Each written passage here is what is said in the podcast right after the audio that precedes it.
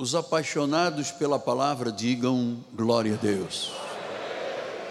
Chegamos ao momento mais importante do nosso culto. Vamos abrir a Bíblia Sagrada, por favor.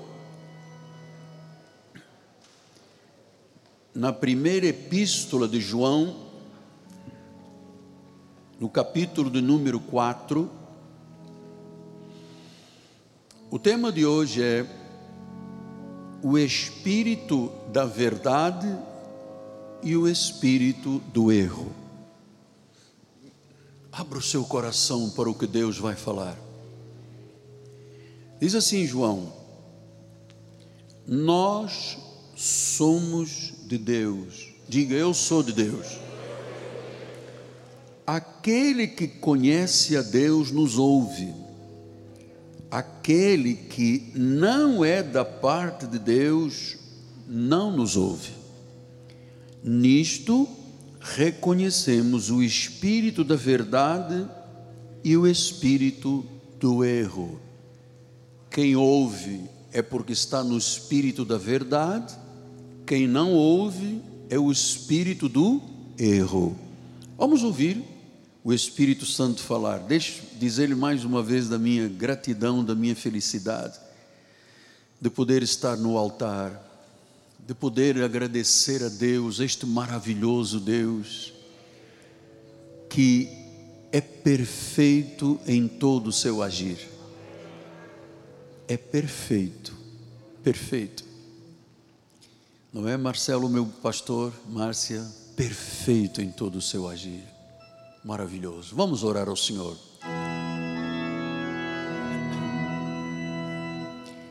Senhor Jesus Cristo, eu sei que não é nem por força, não é por força, é pelo Espírito, é pelo Espírito, Senhor. A palavra é viva, é eficaz, e por mais que o homem se esforce, se Deus não fizer a obra, se Deus não falar, os ouvidos se fecharão. Nós conhecemos a verdade, Pai, e que agora, no abrir dos meus lábios, a palavra seja pregada, os mistérios sejam conhecidos. E como me convém, Senhor, que o espírito de ousadia tome conta da minha mente, do meu coração, para que a palavra seja anunciada. Em nome de Jesus Cristo.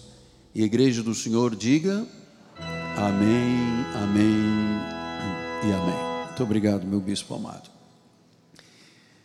Meus amados irmãos, minha família, santos preciosos meus filhinhos em Cristo Jesus.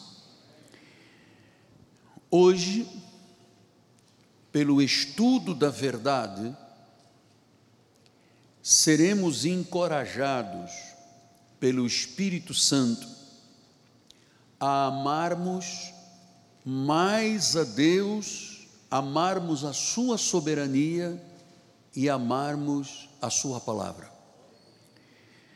Com muita alegria, e eu lhe digo isto com muita sinceridade, com muita alegria, nós vamos todos nos debruçar sobre estes maravilhosos mistérios de Deus.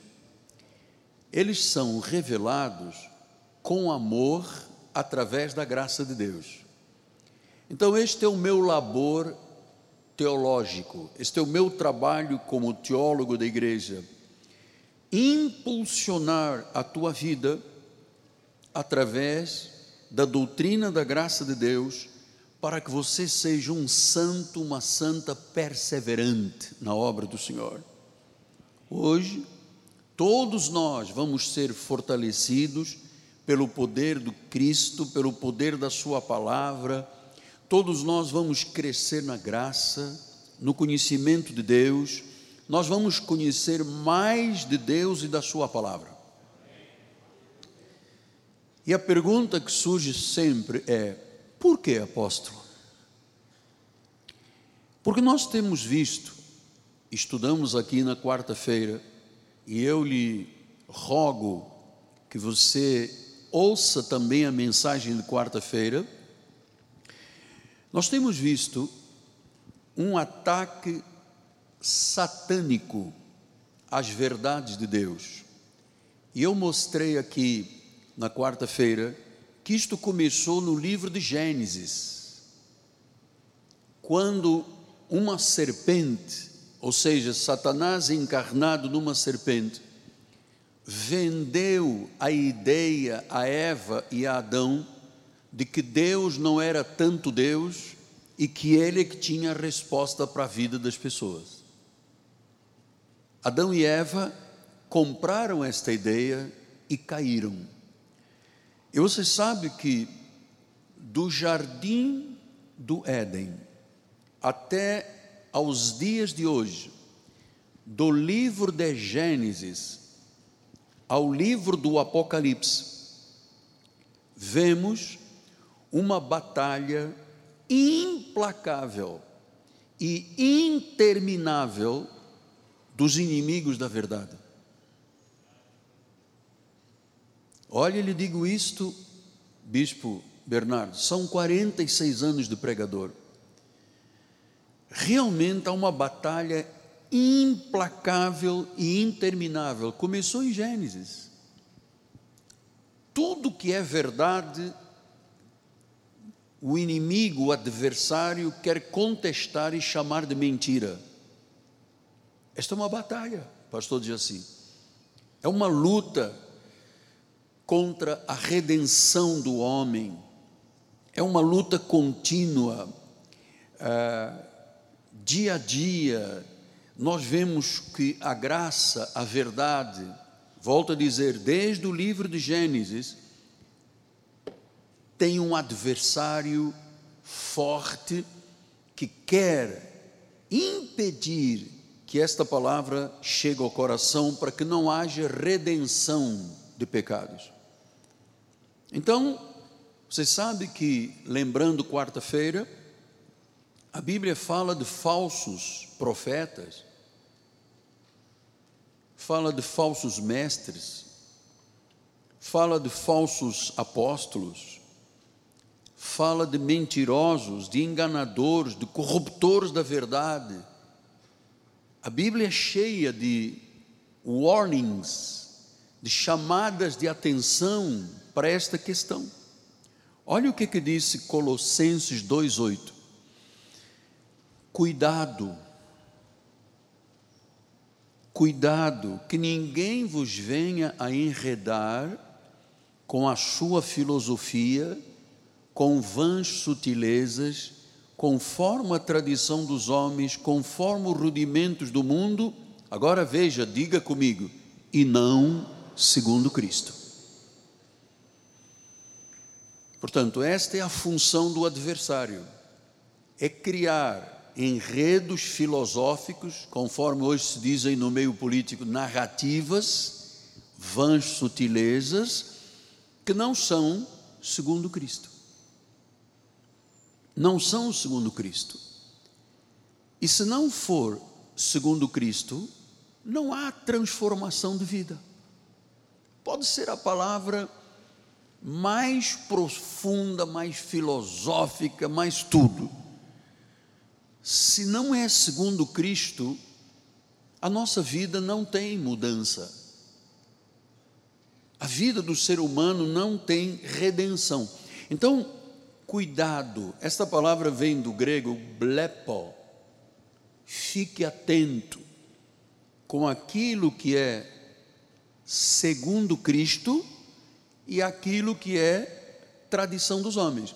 Veja o que pode fazer isto no livro de Efésios 4,14, assim: Para que não mais sejamos como meninos, agitados de um lado para o outro, levados ao redor de todo o vento de doutrina. Quer dizer que há doutrinas humanas, tradições dos homens são um vento.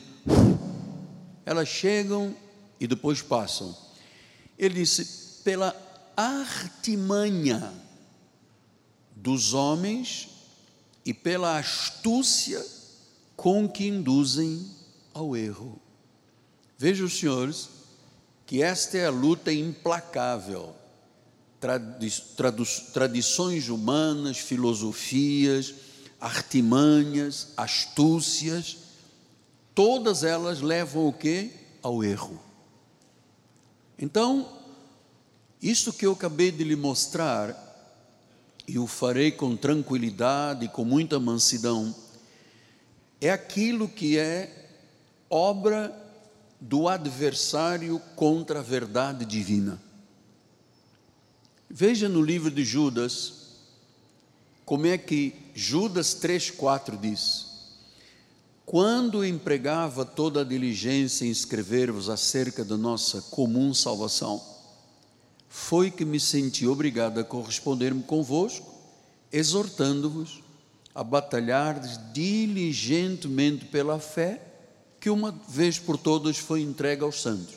Então, Judas, que não é o Iscariotes, é o irmão de Jesus, está escrevendo esta carta, ele diz depois no versículo 4: Olha só, certos indivíduos se introduziram com dissimulação, ou seja, veladamente, camufladamente, os quais, veja, se introduziram aonde? Não foi no teatro nem no cinema da cidade. Se introduziram na igreja. E ele disse: Esta gente, desde muito, foi antecipadamente pronunciado para esta condenação. Homens ímpios que estão, olha, introduzidos com dissimulação. Homens ímpios que transformam em libertinagem a graça do nosso Deus e negam o nosso único e soberano Senhor Jesus Cristo. E negam como? Com mentira. Então, esta foi a batalha de Paulo, esta foi a batalha da reforma, Bispo Jones. A batalha da reforma foi sobre isto, sobre as Escrituras. Você sabe que existem é, apelos da reforma protestante que chegaram até os dias de hoje por alguns ministérios, porque a maioria está fora disso aqui. E um dos solas da reforma foi sola escritura. Significa que nós temos que focar a nossa vida aqui. Por que apóstolo? porque fora da Bíblia Sagrada é mentira. A verdade está aqui na Bíblia Sagrada. E eu vou dizer: se você for uma pessoa focada nas Escrituras, só a Escritura, você tem oportunidade definitiva de viver uma vida sobre uma rocha. E isto é tudo que nós precisamos. Tudo que nós precisamos é compreender a inerrância da Bíblia. Eu sou um defensor da inerrância, ou seja, a Bíblia não erra. Diga isto: a Bíblia não erra. Então, nós acreditamos que há um julgamento de Deus sobre a terra por causa da verdade de Deus. Porque há uma batalha contra a inerrância da Bíblia. Existem ataques de Satanás, ataques do mundo. Aliás, eles rugem de todos os lados e de todas as frentes. Há um rugido contra a verdade de Deus. Então, qualquer ataque à verdade é um ataque à Bíblia. Qualquer ataque à Bíblia é um ataque a Deus. De onde vier, amados? É um ataque à verdade, é um ataque à palavra sagrada, é uma guerra espiritual forte. Tudo que o adversário quer é que você não conheça nada do que Deus fala neste ministério. Por isso é uma guerra espiritual, é uma batalha. Então nós temos que ser o quê? Um povo vigilante. Diga vigilante. É segundo Deus ou é segundo os homens? É segundo a tradição dos homens ou é segundo Deus? Eu tenho que estar vigilante. Eu sou uma pessoa muito vigilante, bispa, muito vigilante porque chegam até a minha vida N apelos. Eu sou ligado a um grupo grande de apóstolos, de profetas, de líderes, que nem nos conhecemos. Nosso, o nosso contato é via internet. Muitas pérolas maravilhosas que eu digo aqui, eu compartilhei, eu recebi de outros colegas. E, e há um, um espírito de vigilância nos líderes evangélicos no mundo quanto a estas questões. Agora, você sabe que o que me choca não é um ataque do mundo ou um ataque satânico à palavra. O que me choca é o fogo amigo desses líderes e desses novos teólogos que se levantaram para tentar mudar a Bíblia Sagrada. Isto me choca muito, bispo. Eu ouvi um velho pregador dizendo: Isto é o fogo amigo na obra de Deus. E é verdade, cada um diz uma coisa, cada um tem um pensamento, cada um tem uma filosofia, cada um tem um modus operandi, mas eu não os vejo mergulhados na Bíblia Sagrada. Portanto, é, é uma teologia falsa dizer, por exemplo, que as Escrituras são insuficientes. Já vê essa ousadia do fogo amigo? Porque você diz, não, mas é um teólogo que está falando, não, mas é um pastor que está falando, não, mas é um rabino que está falando, não, mas é um bispo que está falando. Isto é fogo amigo.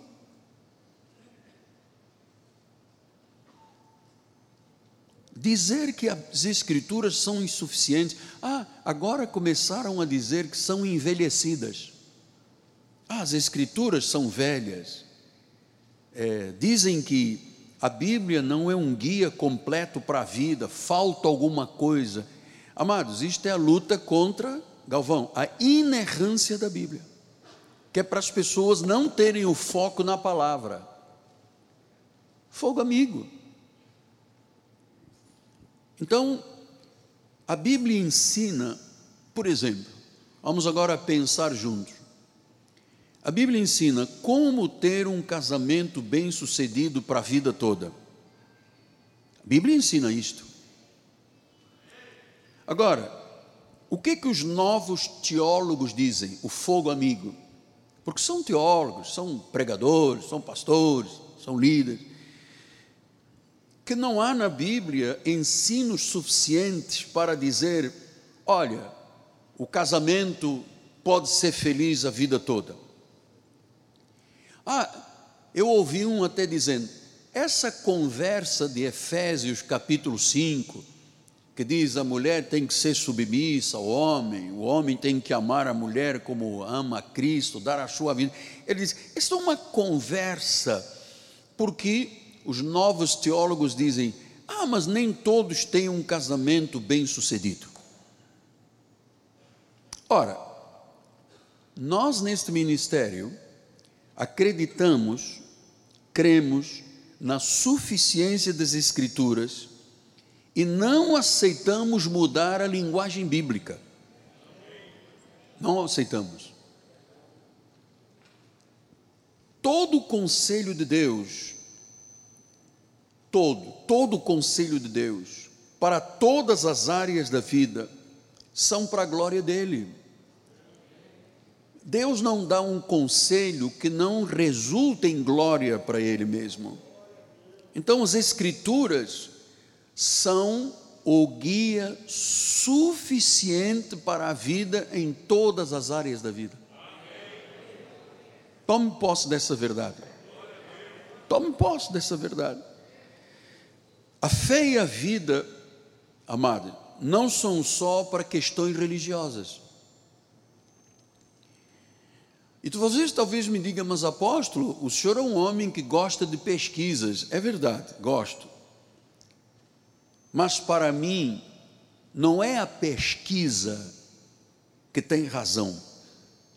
Eu creio, e eu quero muito que você creia também, por isso eu estou aqui esta manhã com você, que independentemente das pesquisas que estão aí na praça, existem institutos de pesquisa de força mundial, como por exemplo o Instituto George Barnes, que está no mundo todo. Amado, a, a despeito das pesquisas, a, a despeito de tudo, eu creio na suficiência das Escrituras.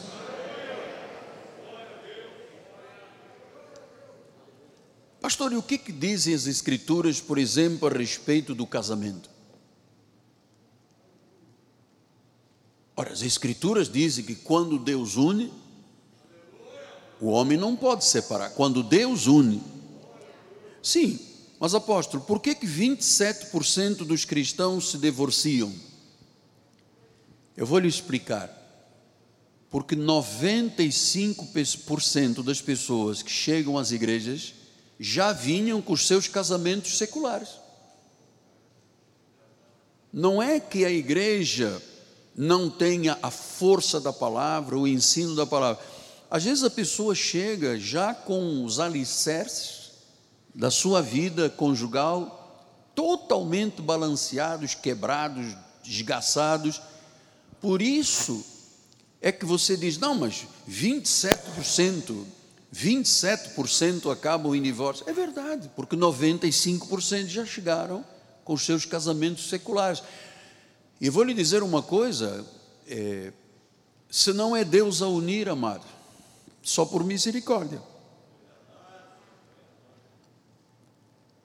Agora, ouça o que o seu amigo pastor lhe diz. Eu acredito que duas pessoas cheias do Espírito Santo, tementes a Deus, casados no Senhor, eu não acredito na probabilidade de dizer, não, mas apesar de serem tementes a Deus, cheios do Espírito Santo, casados no Senhor, então vou romper a minha relação. Não acredito nisso. Probabilidade, probabilidade, zero. O problema não é a conversa de Efésios 5. O problema é que grande parte das pessoas não vive o que Efésios 5 ensina do casamento.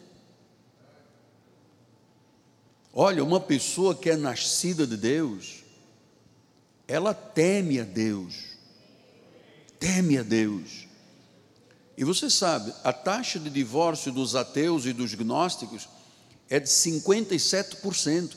Em cada 100 57 se divorciam. Entre a obra de Deus são 27%, portanto, metade. Mas ouça uma coisa: com a pandemia aumentaram os divórcios. Quando deveriam de unir mais a pessoa, aumentaram. Aumentaram os suicídios, aumentaram as guerras de família, aumentou o alcoolismo, o vício, a dependência. Incrível. Então, eu não acredito em nada fora da Bíblia Sagrada. Amados, talvez você diga, mas o senhor está sendo muito radical. Amados, se nós não formos radicais, nós vamos colocar um pé na igreja e um pé no mundo. Já viemos de lá, não queremos nada com o mundo. Então, vida cristã não é clichê. Ah, eu sou crente. Não, não é clichê. Vida cristã, filhos, vamos olhar agora para o apóstolo. Vida cristã é um renascimento. É um novo nascimento. é alguém que ouviu Deus, porque se não for Deus a trazê-lo, ninguém chega a Jesus. Então, quando ouvirdes a voz de Deus, quem é que ouve a voz de Deus? A ovelha. Ele diz: não endureça. Então, nós, amados, entendemos que vida cristã não é um clichê, mas é um novo nascimento. A pessoa passa a crer na palavra, acreditar na igreja, acreditar no mover do Espírito Santo. Portanto, isto não é um clichê. Ah, eu, aquela irmã, Mariazinha dos Anzóis, né? ah, o Godofredo, a Cisporina, eles eram tão fiéis a Deus, agora estão na macumbaria. Desculpe, nunca foram fiéis a ninguém, muito menos a Deus. A vida deles era um clichê. Eu sou crente, mas era nascido de novo? Tinha um novo coração? Tinha um espírito habitando nele? Como é possível? Então, é, eu acredito em pesquisas do que está dentro da Bíblia, mas eu só acredito em pesquisa bíblica. Sim, mas o meu apóstolo, 40 45% dos cristãos dizem que Satanás é apenas um símbolo. Sim, mas esses cristãos são conhecedores da verdade? Não são conhecedores da verdade. Não creem na Bíblia 34% dos cristãos dizem que se a pessoa for boa, independentemente da fé ou não, ela irá para o céu. Dizem isso porque não conhecem a Bíblia. A Bíblia deixa claro: quem crer será salvo, quem não crer já está condenado. Portanto, essas pesquisas que dizem, ah, mas 28% acreditam que Jesus, como homem, teve pecados como qualquer homem. 28% não conhecem a Bíblia. Porque em Hebreus 4,15 disse: Porque não temos um sumo sacerdote que não possa compadecer das nossas fraquezas. Antes foi ele tentado em todas as coisas, a nossa semelhança, mas sem, sem pecado. Ah, mas se 28% dizem que Jesus teve pecado, é porque não conhecem a Bíblia. Você está entendendo onde é que está, onde estão os ataques implacáveis à verdade? Pastor, mas 15% não acreditam que Jesus, após a crucificação, voltou à vida física. Oi, a Bíblia diz que ele até comeu e bebeu com os discípulos. 500 pessoas ouviram. Então, 15% não acreditam que Jesus, após a crucificação, voltou, é porque não conhecem a Bíblia. 26% dizem que todas as crenças são iguais.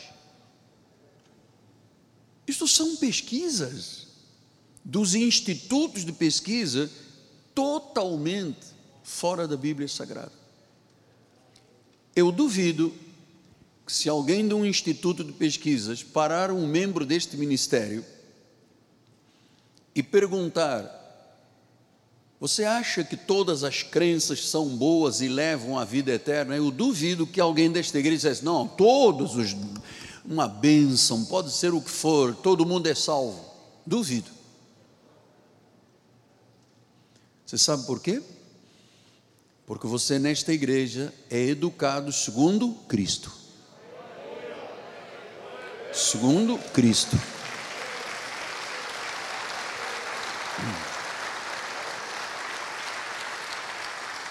Então, pesquisa é uma coisa, a inerrância da Bíblia é outra coisa. E quando você vê estas pesquisas, dizendo, ah, é o Instituto Cristão não sei de quê, é o Instituto do Cristianismo. Amado, sabe como é que eu chamo a isto? Vou dizer-lhe uma vez mais. Eu aprendi isto com o velho pastor. Isto é fogo amigo. Você sabe, às vezes numa guerra, Tem lá os soldados batalhando na guerra e vem um avião do mesmo país daqueles soldados e por engano lança uma bomba e mata todo mundo. Chama-se o que? Fogo amigo. Era do mesmo país, mas lançaram por descuido, por erro. Então, eu acho, minha opinião, como seu pai espiritual, que o fogo amigo é mais mortal do que um ataque do mundo. Porque uma pessoa do mundo que chega e diz, ah, porque não existe Bíblia, porque igreja, não sei o quê, é uma coisa. Agora, quando você vê uma pessoa que está de gravata, com uma Bíblia na mão, em cima de um púlpito, atacando as verdades de Deus, isto é fogo amigo. Porque você vai dizer, não, mas ele é um teólogo, ele é formado na Escócia. Ah, sim, eu também conheço pessoas que se formaram na Escócia, como por exemplo o grande reformador John Knox. John Knox Martinho Lutero, João Calvino, John Knox. São os três grandes reformadores. Ele era um homem tão poderoso nas Escrituras que a própria rainha Maria I dizia: Eu tenho pavor das orações deste homem. Eu prefiro enfrentar dez mil inimigos do exército contrário do que enfrentar este homem aqui. Porque João Knox era agarrado às Escrituras era um reformador. Maria I tinha pavor dele, tinha medo dele.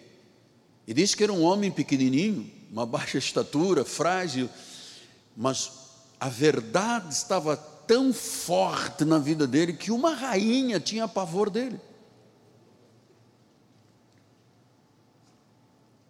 Então, o fogo amigo de um pregador é mortal, é devastador para as verdades de Deus, aniquila o discernimento de espíritos na obra do Senhor. João 18,37 diz: Todo aquele que é da verdade, ouve a minha voz.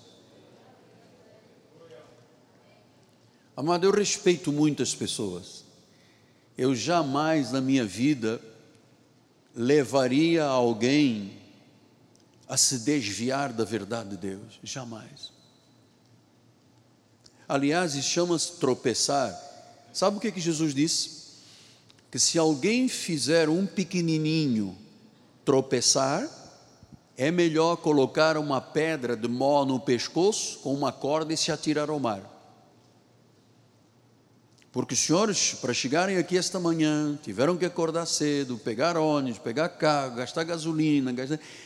Oh, para depois ser conduzido ao erro. Isso é um absurdo, gente. É um absurdo. Então, eu cuido muito desse ouvir a verdade. Todo aquele que é da verdade ouve a minha voz. Lembras no início nós dissemos o espírito da verdade e o espírito do erro. Então, como é que chegaram os ataques à verdade da Bíblia hoje, século 21? Estamos chegando ao mês de setembro de 2021. Como é que chegaram? Olha, os críticos. Você sabe que o crítico envenena o cristão. E hoje em dia, por isso é que eu lhe falei há pouco em ser vigilante, Hélio. Por quê?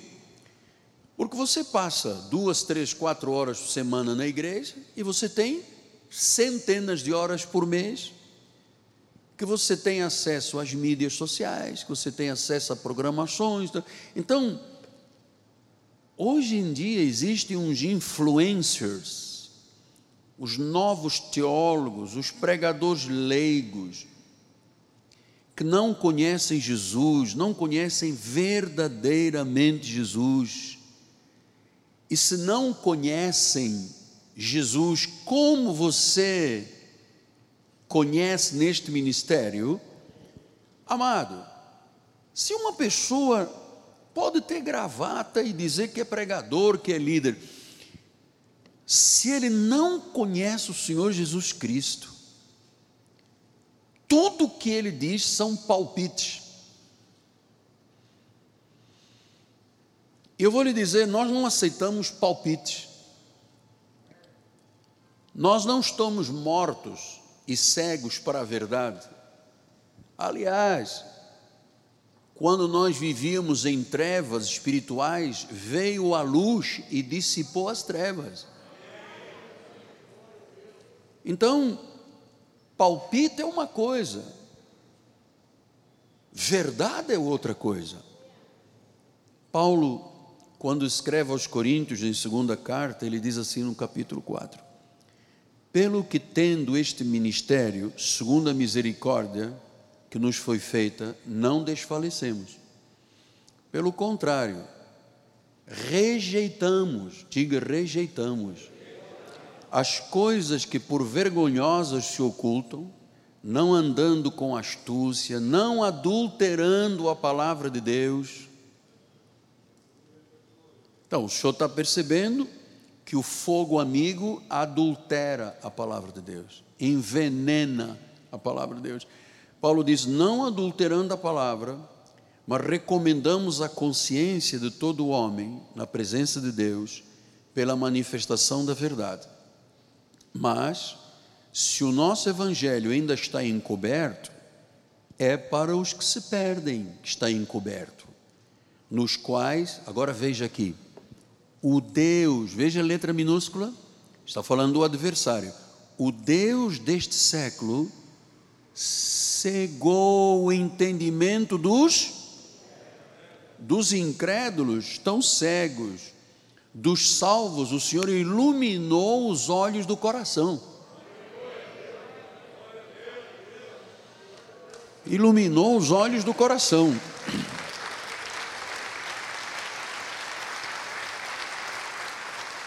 Então diz que o Deus deste século cegou o entendimento dos incrédulos para que lhes não resplandeça a luz do Evangelho da glória de Cristo, que é a imagem de Deus.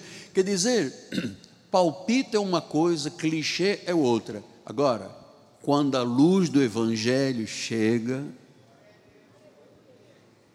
eu vou lhe dizer, esta, esta luz do Evangelho chegou na minha vida, ainda que de forma limitada, quando eu estava lá no hospital, após um acidente no exército, quando eu quase amputei uma perna, quando eu já estava condenado dentro de um CTI. Esta, este evangelho glorioso tem a capacidade de tirar uma pessoa da morte para a vida, das trevas para a luz, das garras de Satanás para as mãos de Deus, da ira para a graça, da morte para a vida. Então, amado, diz que transformam a imagem de Deus na nossa vida. A imagem de Deus na nossa vida. Então, amados, uma pessoa que critica a verdade da Bíblia, perdão, significa que ela não crê na verdade do Evangelho. Isto é uma decadência. Hoje em dia nós temos visto as igrejas cheias de credos ideológicos contra a família, contra Deus. Temos visto isso aqui. Então, a única luz que brilha no reino é Jesus Cristo. A luz do Evangelho é Jesus Cristo. não há luzes menores nesta constelação da igreja, não há. Nós temos uma luz que iluminou a nossa vida. Paulo disse: Sabemos em quem temos crido, Ele é poderoso. Então há uma luz que brilha na nossa vida, e é a única luz a brilhante estrela da manhã, Aqui não há luzes menores. Não, mas o pastor não tem luz. Não, não. Amado, só Jesus. Só a fé. Só a graça. Só as Escrituras. Só Jesus. Então, esta luz que Paulo fala, que a Bíblia relata, vós sois a luz do mundo. Se eu sou a luz do mundo, eu não posso ser um cristão incógnito, anônimo. Pastor, eu trabalho numa empresa, mas eu queria lhe dizer uma coisa com sinceridade: ninguém sabe que eu sou crente. Não tem luz. Não tem luz do Evangelho, porque diz que quando a luz do Evangelho brilha na vida de uma pessoa, diz que isso não é para colocar num alqueire, é para colocar no cimo do monte, para iluminar a cidade toda. Então aqui nós não temos pessoas incógnitas, anônimas, aqui nós somos verdadeiros. O livro de Romanos 3, 4 diz: de maneira nenhuma, seja Deus verdadeiro. Diga isso, seja. E mentiroso todo homem? Mentiroso. Então, eu tenho visto esse fogo amigo aí todos os dias. Eu digo a minha esposa, de vez em quando chega uma coisa, eu não tenho coragem de ouvir esta pessoa. Porque às vezes está com uma pele de cordeiro, mas dentro está um quê? Um lobo. Quem ensinou isto foi Jesus. Então, seja Deus verdadeiro. Amado, diga sempre: está na Bíblia? Eu creio. Fora da Bíblia é mentira. Ainda que venha de um fogo amigo. Que digam, não, mas aquele senhor ali é um teólogo, e daí? Sim, mas este é um instituto que tem muita dignidade, é sustentado por uma ONG do governo. Olha, e daí? Paulo não disse isso? Se vier um anjo, ou um de nós, que vos pregue o evangelho que vá além da graça de Deus, seja o quê? Você sabe o que quer dizer anátema? Maldito, condenado ausência de Deus. Então, eu estou na obra de Deus há mais de 46 anos, 42 anos de ministério. Eu vou lhe dizer, esses ataques à Bíblia parece que não têm fim. Parece que não tem fim, porque eu me recordo, comecei o ministério na ilha do governador, eu era um jovenzinho de 26 anos, e eu me recordo, acabava de pregar e já vinha gente. Eu era um garoto, estava começando o ministério, de forma saudável, amorosa, apaixonada, mas sempre tinha um ataque à Bíblia Sagrada. Amados, a Bíblia é sagrada. A Bíblia é a nossa autoridade. A Bíblia é a nossa autoridade. Veja o que, que diz em Romanos 14, 12.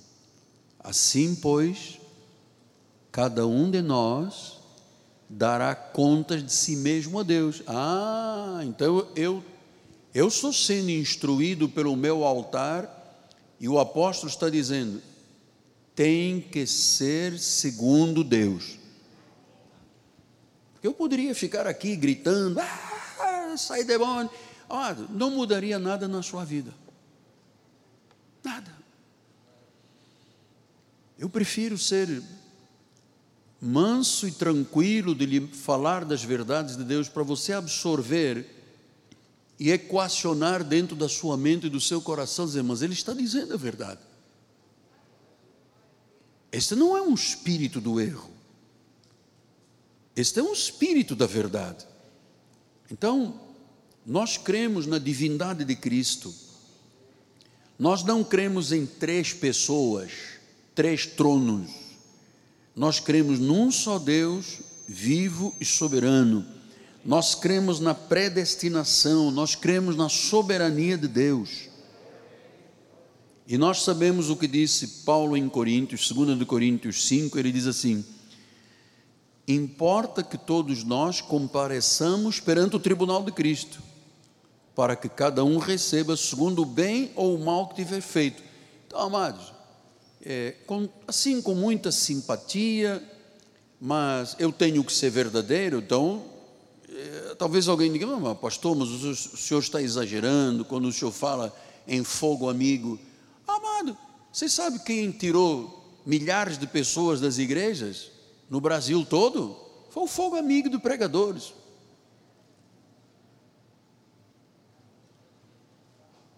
Então, ele é o nosso juiz. E eu vou lhe dizer uma coisa, guarda esta palavra. A Bíblia diz que haverá um tempo em que a ira de Deus se manifestará. Ira não, não é um termo raivoso do tribunal de Cristo, não. Ira de Deus mostra que há consequências para quem luta contra a verdade de Deus, ainda que seja fogo amigo. Hebreus 10, 31, ele diz: horrível coisa é cair nas mãos do Deus vivo. Então, nós nesta igreja cremos na onipotência de Deus, cremos na soberania de Deus, cremos que Ele permanece justo sempre, cremos que Ele é glorificado em todo o seu esplendor nesta igreja. Todo o seu esplendor. Desde o momento do louvor, da adoração, você percebe que há um esplendor de glória entre nós. Então,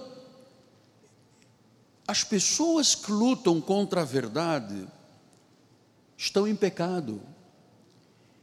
E o pecado é um mau comportamento que precisa de correção. Paulo disse em Romanos 6, 23: o salário do pecado é a morte.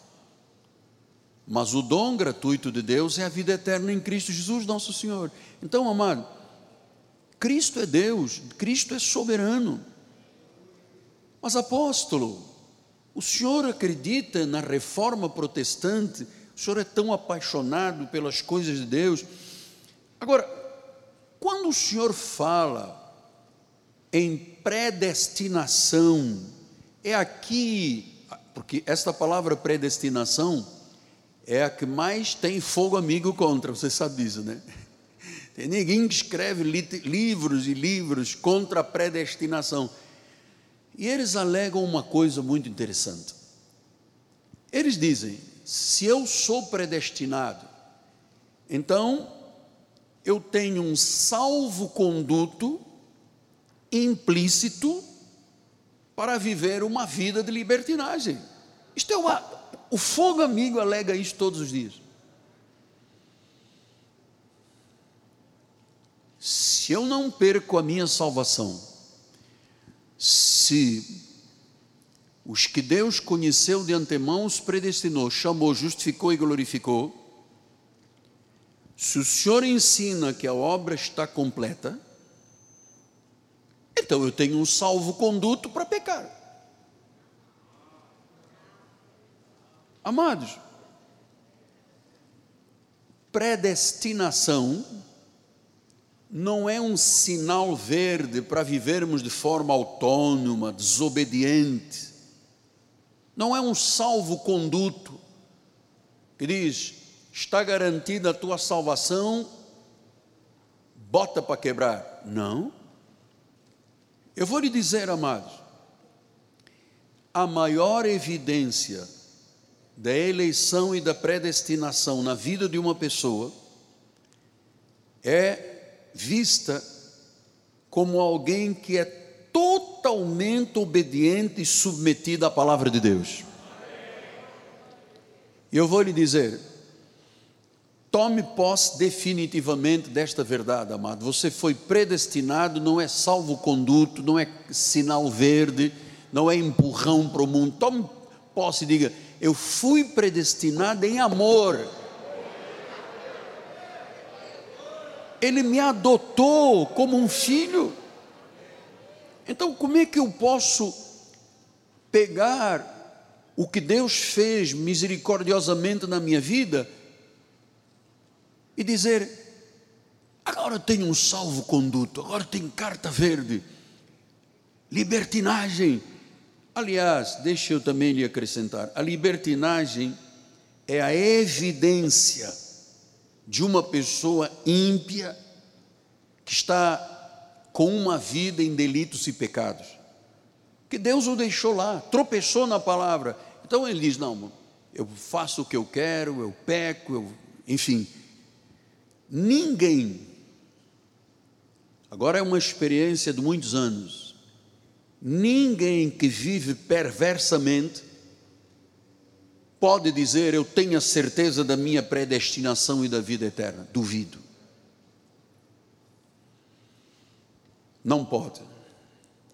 Então, o fogo amigo dos teólogos nega a divindade de Cristo, nega a predestinação, ataca Deus, ataca a Bíblia. Amados, que bom que Deus te trouxe para este ministério. Com toda a humildade eu te digo que bom porque você sabe, qualquer ataque às Escrituras é um ataque ao próprio Deus. E aí, apóstolo?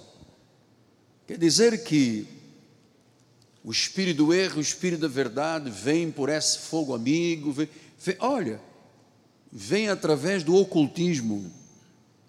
Você sabe que existem chamadas igrejas, por exemplo, os mormons, testemunho de Jeová, ciência cristã, teosofia, unitarismo, ah, que têm suas próprias Bíblias cheias de erros. Cheias de erros. São até chamados de seitas. Têm revelações contrárias à Bíblia Sagrada. Atacam implacavelmente as verdades das Escrituras. E se chamam igrejas. Existe outro caminho também de ataque, por exemplo, os carismáticos católicos, ah, pessoas que seguem doutrinas, por exemplo, a teologia de libertação, ah, não, porque a pessoa que é salva é porque era ligada a uma corrente política.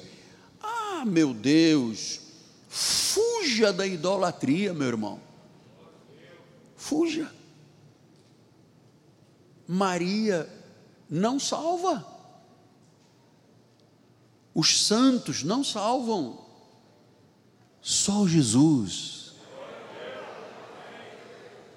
Só Jesus Cristo. Por isso, Mateus 24 diz: No Monte das Oliveiras achava-se Jesus assentado, quando se aproximaram dele os discípulos, em particular, lhe pediram: Diz-nos quando sucederão estas coisas e qual é o sinal que haverá da tua vinda e da consumação do século. E ele respondeu: perguntaram, qual é o sinal que Jesus vai voltar? Da segunda vinda de Jesus, qual é o sinal? Muita gente esperava dizer, não, é o adultério, é o roubo, é a política errada, é a cocaína. Eles não. Vede que ninguém vos engane. Então é o engano.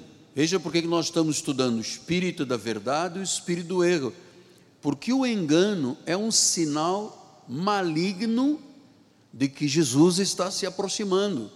Então, a vinda de Jesus passa por esse engano, por esse fogo amigo, por essas críticas severas às verdades de Deus. Então ele diz: Porque virão muitos em meu nome dizendo: Eu sou o Cristo. E o que, que acontece? Enganarão. Há alguns, há muitos. Quer dizer que uma mensagem de uma pessoa que não conhece a verdade profunda, legítima, que eu estou chamando de fogo amigo, ela pode ser mortal. Amados, são 16 milhões de pessoas desviadas no Brasil. Se essas pessoas já estiveram dentro de igrejas, quem é que as pôs para fora? Não foi o Miguel Ângelo. Não foi a graça de Deus foram as falsas mensagens. Versículo número 24: surgirão falsos cristos, falsos profetas, vão operar grandes sinais, grandes prodígios para enganar, se possível, os próprios eleitos. E como é que um eleito não é enganado? Quando ele conhece a verdade. quando ele conhece a verdade. Então, amados, hoje em dia, você já ouviu, estou lhe falando de coisas que todos aqui conhecem. Você já ouviu entrevistas de pessoas que disseram: Eu fui ao inferno.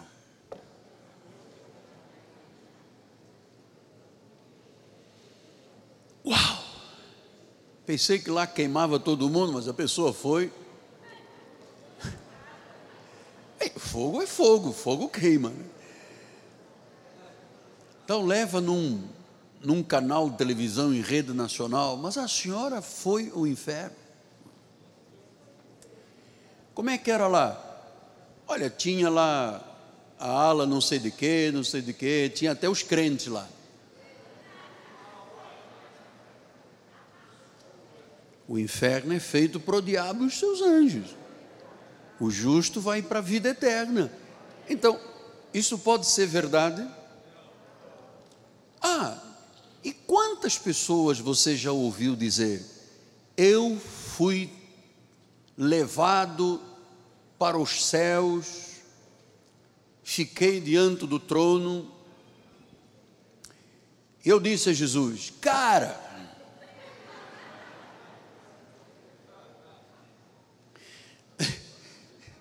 Vocês, vocês, desculpa, só para quebrarmos um pouquinho, né? Cada hora. Isto é muito subjetivo e é totalmente místico. O indivíduo diz que Deus o trasladou para o céu e ele ficou diante do trono, tete a tete, ombro a ombro com Jesus. Amado, eu, eu sei que isso não está aí na, na tua apostila, mas abra aqui, Apocalipse 1, 16 e 17. João, no Apocalipse, assim: tinha na mão direita sete estrelas e da boca saía-lhe uma afiada espada de dois gumes. Está falando de Jesus. O seu rosto brilhava como o sol na sua força. Quando eu vi, eu caí como morto. No Antigo Testamento, às vezes a nuvem de glória era tão grande que os sacerdotes todos caíam. Aqui nós oramos pelas pessoas, elas caem pelo poder de Deus. Agora, você acredita que se João estava tendo uma visão e caiu, você acredita que alguém é levado diante do céu para o trono vamos bater um papo? Sabes uma coisa, Senhor? Eu, eu não acredito no dízimo. Porque isso de Moisés, você tem que tirar isso. Outra coisa, a tua palavra está muito envelhecida, já tem milhares de anos. Que tal nós darmos um jeito e Deus diz: Oh, meu Deus, eu tinha me esquecido disso.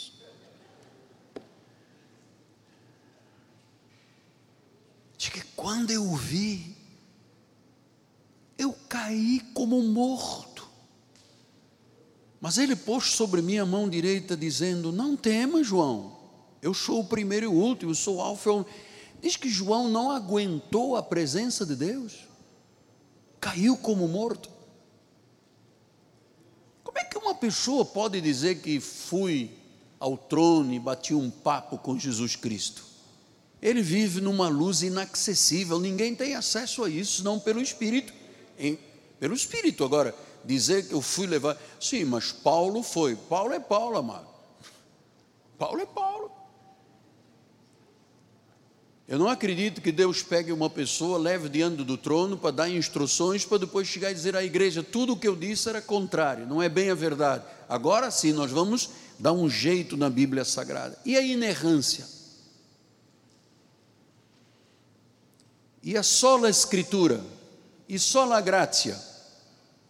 E sola glória? E solo Cristos? Onde é que fica isso?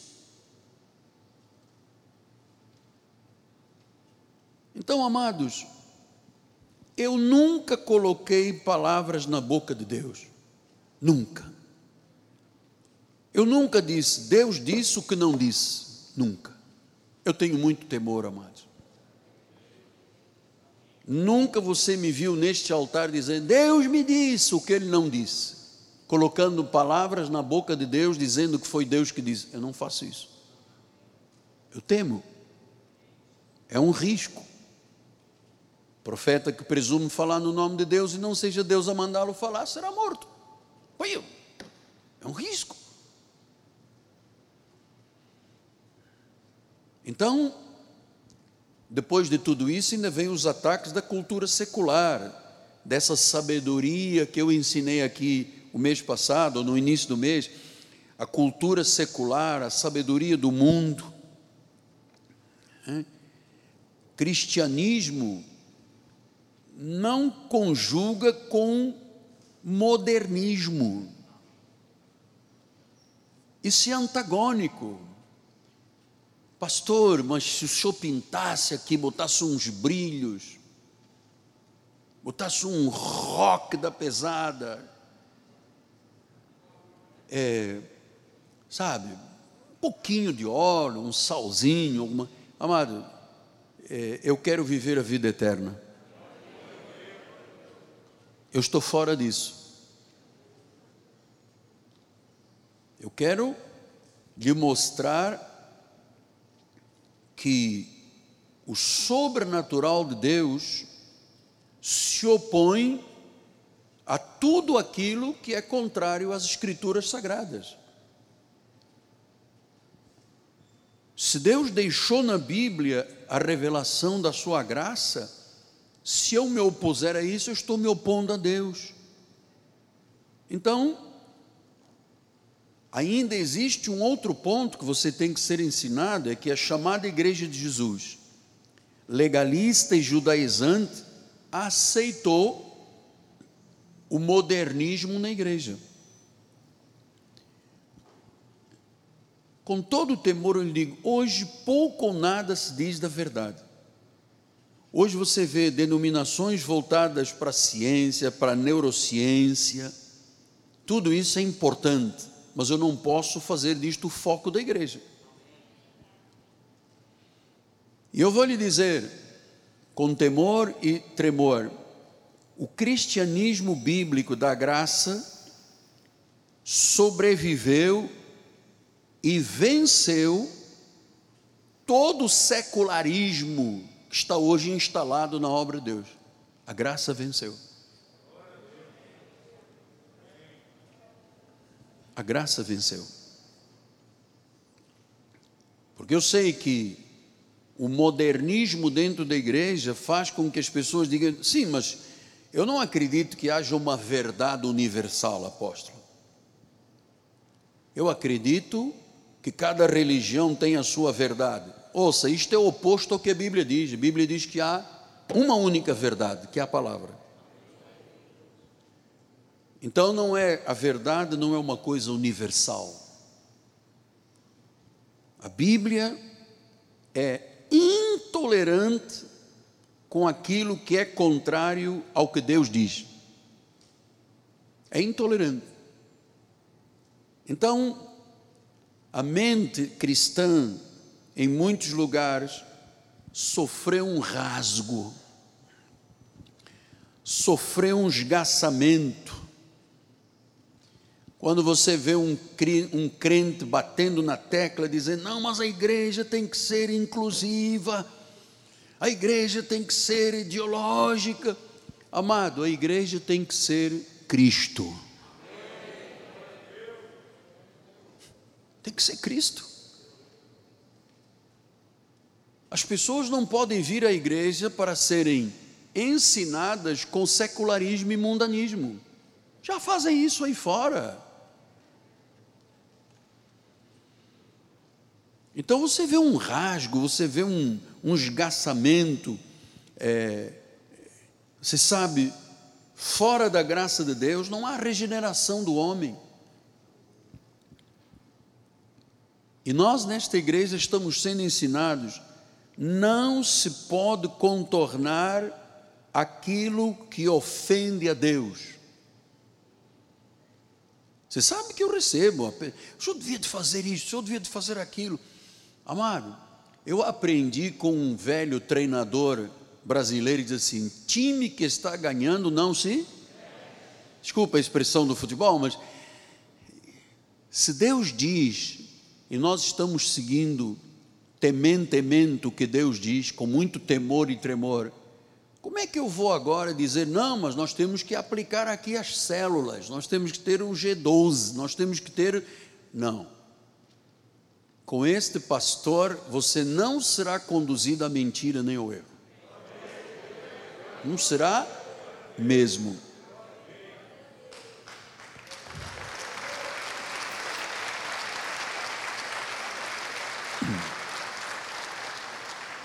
Você sabe que hoje em dia, se você fala com uma pessoa que não conhece estas verdades, assim, estas verdades, e diz só existe um Deus. Um Deus triuno que se manifestou como Pai, Filho e Espírito Santo, mas o nome de Deus é Senhor Jesus Cristo. Você sabe que isto ofende muita gente? Não, porque é o Deus Pai, é o Deus Filho, é o Deus Espírito Santo, é a Trindade. Onde está na Bíblia Trindade? Hein? Onde está? Então as pessoas se ofendem. Então, é claro que a Bíblia diz: quem crer será salvo, quem não crer já está condenado. Isso quem disse não foi o apóstolo da igreja, é a Bíblia que diz. Então, se você falar, por exemplo, a um orientalista, sobre Cristo Deus, ele vai se ofender. Só que ninguém é salvo se não crer em Jesus.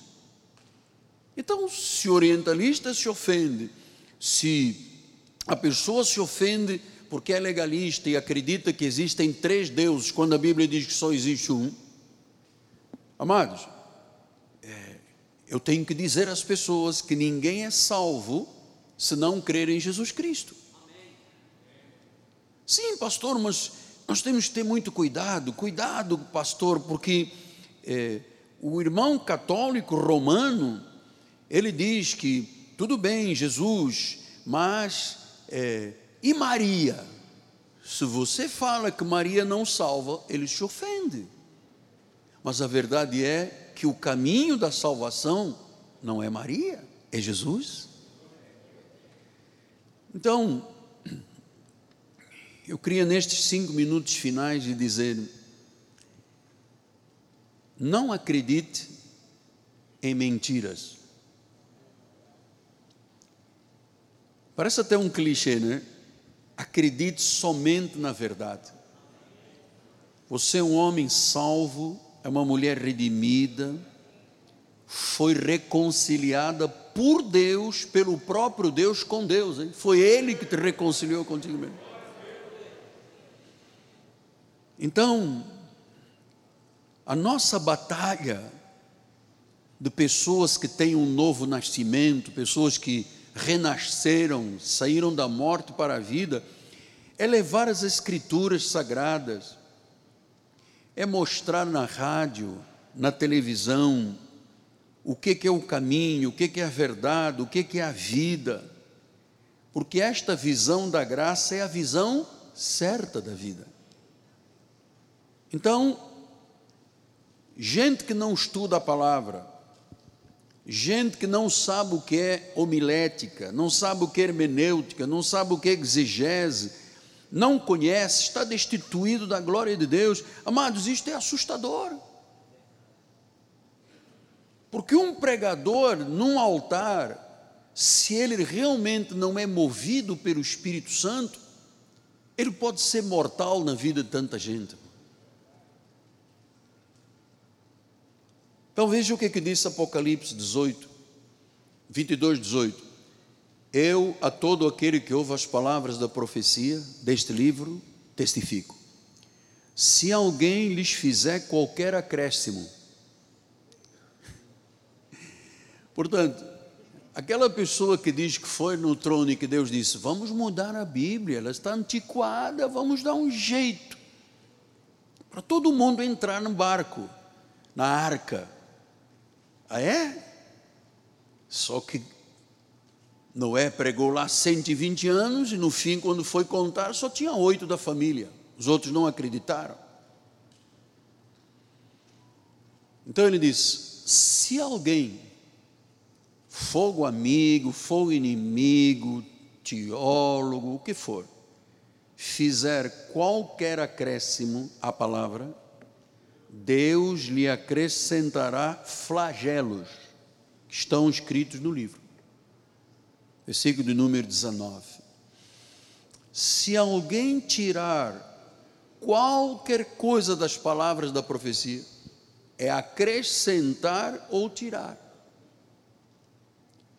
Vejam, senhores, que saudável é a relação com Deus quando você diz: eu creio na Bíblia. A Bíblia não contém a palavra de Deus, a Bíblia é a palavra de Deus. Vou seguir, vou seguir a minha vida agarrado e apaixonado à Bíblia, não importa se é se a Bíblia diz algo que às vezes eu não compreendo, não importa, aqui está a âncora da minha alma. Aqui está a minha energia de vida. Aqui está a minha força. Eu vou viver agarrado à Bíblia, haja o que houver, aconteça o que acontecer, como diz o meu Patrício, haja o que hager. Porque neste ministério que Deus te colocou, porque foi Deus que te colocou aqui, neste ministério a verdade sempre prevalecerá. Sempre.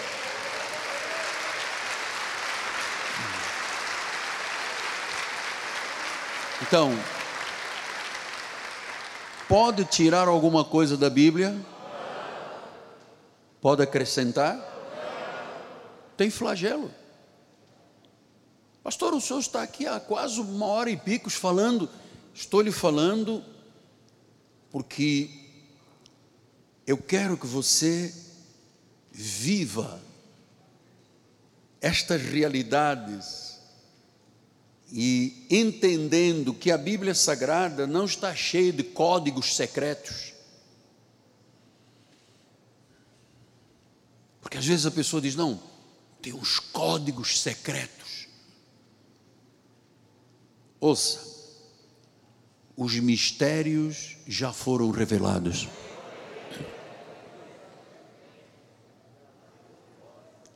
Então não há um código secreto. Que existe uma cegueira espiritual até que Deus arranca as escamas, Deus arranca os véus do coração. A soberania é a razão desta igreja, amada. Deus é soberano. Não temas, não temas. Tu estás seguindo uma sabedoria espiritual porque a sabedoria carnal é nada. Como diz o velho pregador, é nada. Nós cremos na doutrina da eleição, da predestinação, cremos que haverá um castigo eterno aos que estão perdidos e rejeitam a palavra. Nós não somos armenianistas, nós não somos universalistas, nós somos cristãos. E nós temos uma lealdade à verdade nesta igreja. Olha o que disse João 17, 17. Santifica-os na verdade. Diga agora com o seu apóstolo: a tua palavra é a verdade. Tua palavra é a verdade. Então, nossa lealdade é provada neste mundo quando se questiona Deus e a verdade e você fica sem uma reação.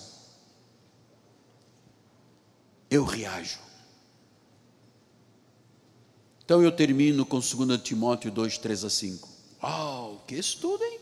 Sete páginas, barbaridade, tia. Participa dos meus sofrimentos como um bom soldado de Cristo. Nenhum soldado em serviço se envolve em negócios desta vida, porque o seu objetivo é satisfazer aquele que o arregimentou. Igualmente, o atleta não é coroado se não lutar segundo as normas. Então, eu lhe passei as normas, eu lhe passei a verdade, eu lhe passei o caminho de segurança nesta manhã. Eu lhe mostrei o que é o espírito da verdade e o espírito do erro. Agora, com reverência, curva a sua cabeça, Pai amado e bendito eu quero te louvar, te bendizer, Senhor, porque me dás a graça de eu falar destes mistérios que no passado estiveram ocultos, mas que agora são conhecidos, Deus. A graça do Senhor, a graça transformadora, a graça que cura, a graça que transforma, a graça que salva, Pai. Muito obrigado, Pai que estas sementes que foram semeadas no coração do teu povo comecem agora a germinar e a dar frutos a 30, a 60 e a 100 por um. Que ninguém neste ministério seja envergonhado, Pai, apoucado ou diminuído. Está paralisada o paralisado o espírito da doença, da enfermidade, da morte, da carência, da pobreza. Senhor, enche, por favor, eu te suplico, Pai, a vida do teu povo com a abundância celestial, Pai, para que todos vejam e saibam que é a mão de Deus que está fazendo esta obra Abençoa os empresários, os comerciantes, os empreendedores, os negociantes, a dona de casa, o aposentado. Fortalece este coração, Pai, que tinha chegado aqui à igreja abatido, preocupado. Ergue esta pessoa, Pai, para que ela brilhe neste mundo, Pai. Cobre-nos com o teu sangue, Pai. Cobre-nos com o teu sangue, Pai.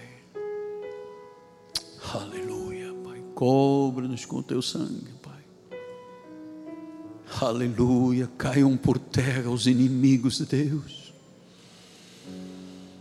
Caiam por terra os inimigos de Deus. Caiam por terra, Pai, os opositores à verdade libertadora em nome de Jesus. Em o nome de Jesus. Fortalece o teu povo, Pai.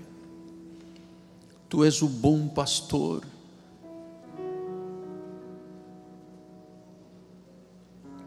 Tu és o maravilhoso Deus. Tu és real, tu és verdadeiro. Tu enches do Espírito, Pai. Nós temos a mente de Cristo para pensar como Cristo, para agir como Cristo. Por isso eu termino profetizando cura divina neste lugar, profetizando milagres, prodígios, maravilhas. E digo que esta palavra continuará sendo pregada até que Jesus volte. Muito obrigado pelos tradutores, Pai. Pelo reverendo de Paula Rosa, traduzindo para inglês, o reverendo Omar para espanhol, a amada Marcela Bosco para italiano, os irmãos e as irmãs da Libras. O trabalho é teu, Pai. A obra é tua fosse tu que levantaste esta igreja, fosse tu, ó oh Deus, que fundamentaste esta igreja, Pai.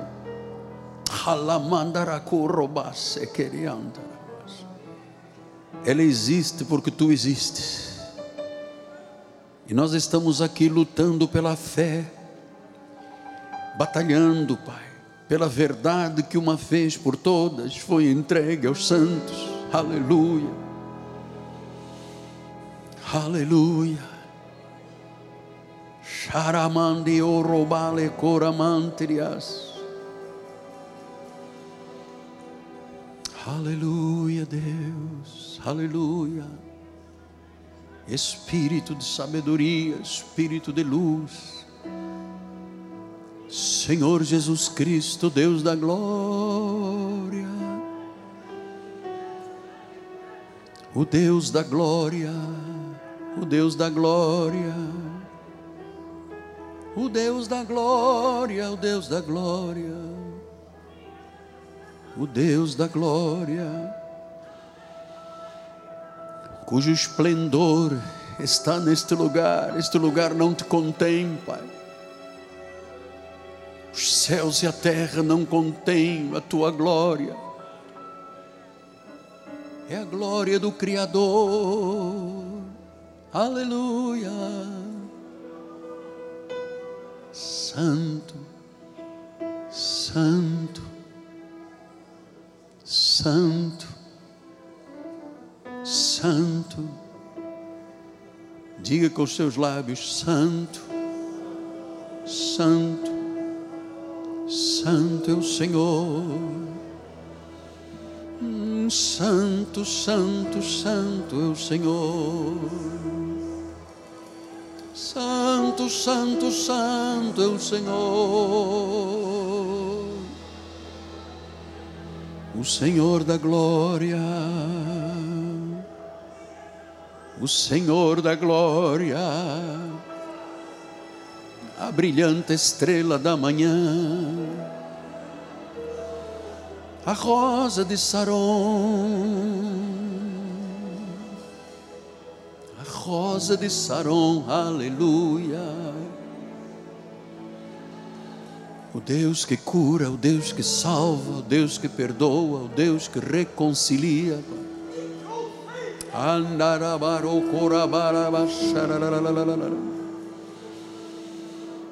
Glória a Deus. Glória a Deus. A verdade, o espírito da verdade, é a nossa energia, a nossa vida, Pai. Vamos ficar de pé. Vou pedir ao nosso bispo de intercessão. Estamos terminando esta reunião creio mesmo de todo o meu coração que há frutos já, frutos de Deus desta palavra. Que você tenha um domingo muito feliz e uma semana vitoriosa, bispo.